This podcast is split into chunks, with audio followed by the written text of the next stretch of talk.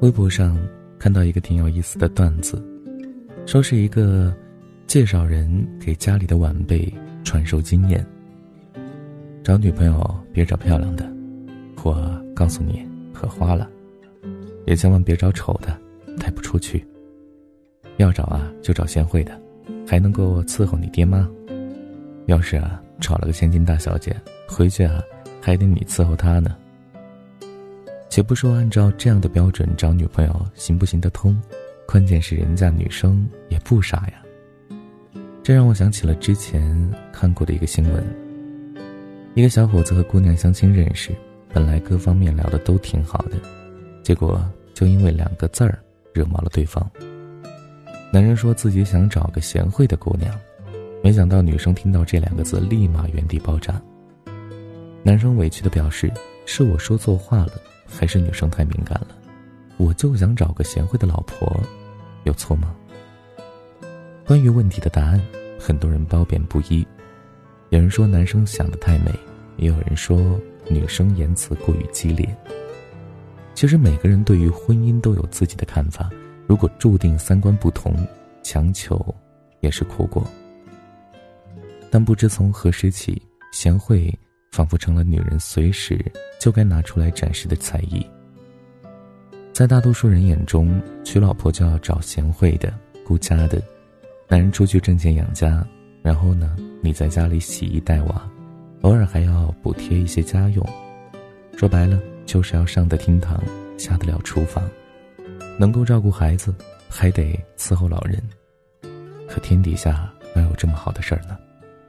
身为女人，从小就被要求逆来顺受、乖巧懂事；成了家，当了妈，更是要求通情达理、贤良淑德。却很少有人能够明白，婚姻里，女人最不需要的，就是贤惠。朋友佳音和老公是大学同学，结婚的这些年来，她一直是丈夫的贤内助，是孝顺公婆的好儿媳，也是无所不能的好妈妈。每天天没亮，佳音就开始准备一家人的早餐，给丈夫熨烫好上班要穿的衣服，给公婆提前拿出降压药，自己来不及吃早饭就要送儿子去上学，一切收拾妥当再去上班。日复一日，年复一年，佳音说，每次听见邻里邻居和公婆交谈的时候投来羡慕的目光，觉得自己一切的付出都是值得的。直到上个周末，佳音因为前一晚加班太晚，脑袋昏沉沉的，就多睡了一会儿。谁想，婆婆进房间后，不但没有问她哪儿不舒服，反而理直气壮的质问今天怎么没有准备早饭。老公也在呼唤她，今天要穿的衣服放哪儿了？佳音听着这一大家子不绝于耳的叫喊声，脑子嗡嗡的。和我说时，她苦笑着。以前我一直觉得为这个家累死累活，他们能够体谅我，没想到现在连生一次病的权利都没有了。我想安慰她，可话到嘴边又收了回去。傻姑娘，爱一个人付出七分就好了，剩下三分要留着爱自己啊！你越能干越贤惠，别人越觉得理所当然。当你哪一天松懈了，换来的只有责难和质问。你辛苦一天张罗一桌好菜，他却嫌弃味道怪，不合胃口。你把家里收拾得井井有条，让他在外无后顾之忧，他却说这点小事儿谁不会做。最讽刺的莫过于在朋友圈里羡慕别人的老婆贤惠，埋汰自家媳妇儿。人人都想找一个温良贤淑的女人过日子，却从未有人问问他们过得到底幸不幸福。后台曾经有个读者问过这样的一个问题：为什么我越懂事，反而越没人心疼？在我看来，懂事的姑娘就好像是不会哭的孩子，掉了牙却往肚子里咽；而当大家都习惯了那份懂事，自然不会有人把你当回事儿。同样，婚姻也是如此。这也是为什么有人说撒娇女人最好命了，因为你越懂事。在他眼里，越觉得你一文不值。大家还记得这个视频吗？视频里的女主人，因为生了三个孩子，身材走形，没有时间去管理，导致身材越来越胖。丈夫经常下班后不归家，这让她不得不在零下的寒冬，带着三个孩子去找丈夫。没想到正在与同事吃饭的丈夫看到突然出现的妻子，一脸的嫌弃，无处隐藏。视频里的妻子难道不够贤惠吗？每天不仅要照顾三个孩子的饮食起居，还要忙里抽闲操持家务。可这所谓的贤惠，究竟带给了女人什么呢？是满嘴止不住的嫌弃，亦或是满眼装不下的鄙夷？之后，他说出了许多女人的心里话。是我愿意变成这个样子的吗？不是一个孩子，是三个孩子。生三个孩子的时候都来不及调理身体，别说调理身体，你有帮我照顾过孩子吗？而面对妻子的哭诉，丈夫的反应竟然是：烦死了。视频里的男人与其说是找了个老婆，倒不如说是找了个不花钱的保姆。男人养家是难，但女人又谈何容易呢？付出了全部，不但得不到丈夫的尊重和理解，还给了他们潇洒快活的机会。恋爱的时候你侬我侬，婚后动辄舞刀弄枪。男人说：“我想找个貌美如花、勤俭持家的女人。”没想到你不仅不会相夫教子，还喜欢铺张浪费。有人说：“我本想嫁个知我冷暖、问我悲欢的男人。”没想到你不仅游手好闲。还说我大手大脚。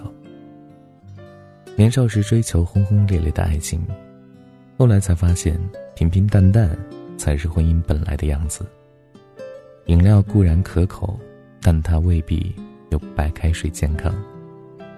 贤良淑德并不是评价女人的唯一标准，相反，你的懂事，你的付出，只应该留给值得托付的人。有人说，婚姻从来不是以女性的宽容和贤惠取胜，夫妻关系当中，平等二字尤为重要。一对夫妻若是男人在外工作，回来做个甩手掌柜，女人只需要带娃持家，然后大门不出二门不迈，这样的婚姻一般不会长久。因为婚姻的本质，它其实就是一场交易，若是双方付出不平等，婚姻的天平就会倾斜。家庭注定是要破碎的。奥斯卡经典影片《克莱默夫妇》里，克莱默夫妇两人结婚八年，儿子乖巧懂事，丈夫事业有成，妻子美丽贤淑，在外人看来是一个再和美不过的家庭。然而，就在丈夫事业上更上一层楼的时候，妻子选择了离开，理由是对丈夫在家庭中的缺位表示不满，厌倦了家庭主妇的生活。妻子离开之后，家庭和事业让丈夫无力承接，不仅孩子没有照顾好，工作也因为疲于奔波被老板炒了鱿鱼。这段婚姻没有暴力，没有第三者，有的只是全心全意的付出换来的不理解。很多的婚姻里，男人没有参与感，形同虚设，女人很容易寄居委屈。幸福到底有没有统一的标准？答案因人而异。有人可以含辛茹苦的生儿育女，男人同样也要尽到做父亲的责任。有人可以回归家庭洗手做羹汤，男人饭后洗个碗筷拖个地也是一种贡献。女人可以任劳任怨的侍奉公婆，男人也要感恩妻子的付出，用同样的心态对待对方的父母。一段好的关系从来不是一个人付出，而是两个人共同经营。你投之以桃，我报之以李，爱的源泉才不会断流。愿你忠于爱情，忠于岁月，也有人钟情于你，终止于你。愿你一个人的时候好好安顿自己，做个披荆斩棘的女英雄。遇到两个人后，三餐四季皆有生机，在细水长流里共享人间烟火。好了，感谢你的收听，本期节目就是这样了。如果你喜欢，记得把文章分享到朋友圈，让更多朋友听到。你的点赞和转发是对我们最大的支持。故事的小黄花从出生那年就飘着童年的荡秋千，随记忆一直晃到现在。Re so so si do si la so la si si si si la si la